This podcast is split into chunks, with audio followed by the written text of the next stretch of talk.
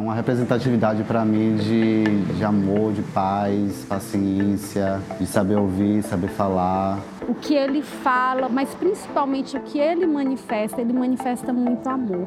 É aquela chama, aquele fogo que faz a gente se movimentar. O tempo todo a gente está sendo chamado, chamado a refletir, a vivenciar, a se transformar e a ser diferente também.